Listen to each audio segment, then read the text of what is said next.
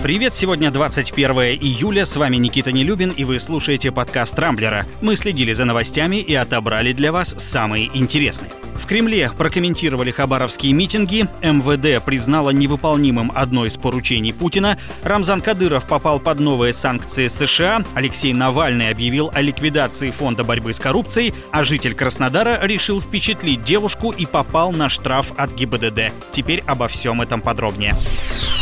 Митинги в Хабаровске остаются одной из главных тем последних нескольких недель. Десятки тысяч жителей этого города продолжают выходить на улицу в поддержку арестованного губернатора Сергея Фургала. Накануне президент отправил его в отставку в связи с утратой доверия, а временно исполняющим обязанности назначил депутата Госдумы от ЛДПР Михаила Дегтярева. Ожидается, что уже сегодня он будет официально представлен в новом качестве. Между тем в Кремле на хабаровские митинги реагируют на удивление лояльно, мол, люди имеют право выражать свою точку зрения, лишь бы только подобные акции, пусть и не санкционированные, не мешали полноценной работе местных властей. Позиция, конечно, похвальная, вот только хорошо бы ее придерживаться более последовательно, а не выборочно. Тем временем на Рамблере проходит опрос, надолго ли, по вашему мнению, хватит запала у хабаровчан. Подавляющее большинство наших читателей уверено, что протесты в ближайшее время начнут стихать.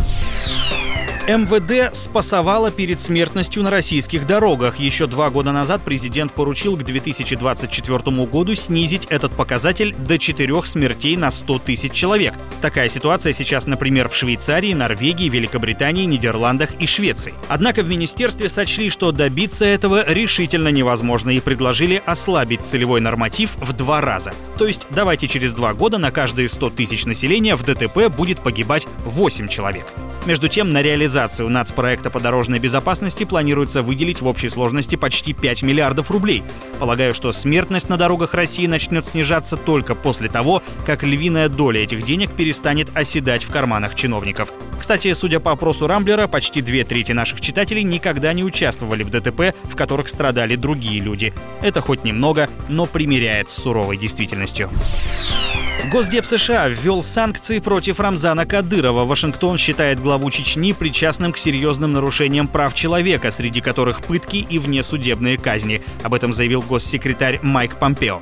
Кадыров отреагировал вполне в своем духе, опубликовав снимок, на котором он стоит в оружейной комнате с двумя пулеметами в руках. «Помпео, мы принимаем бой, дальше будет интереснее», подписал фотографию глава Чечни и добавил два смеющихся эмодзи. Отмечу, что это уже не первое ограничение со стороны США, под которое попадает Кадыров. В 2017 году американский Минфин внес главу Чечни в санкционный список Магнитского.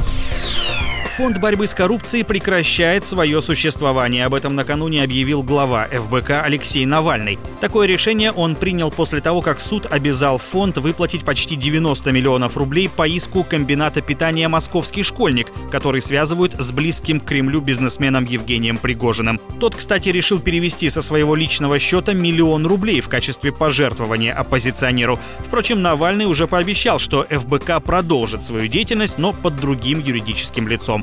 Так что расстаться с миллионом Пригожин, кажется, поторопился.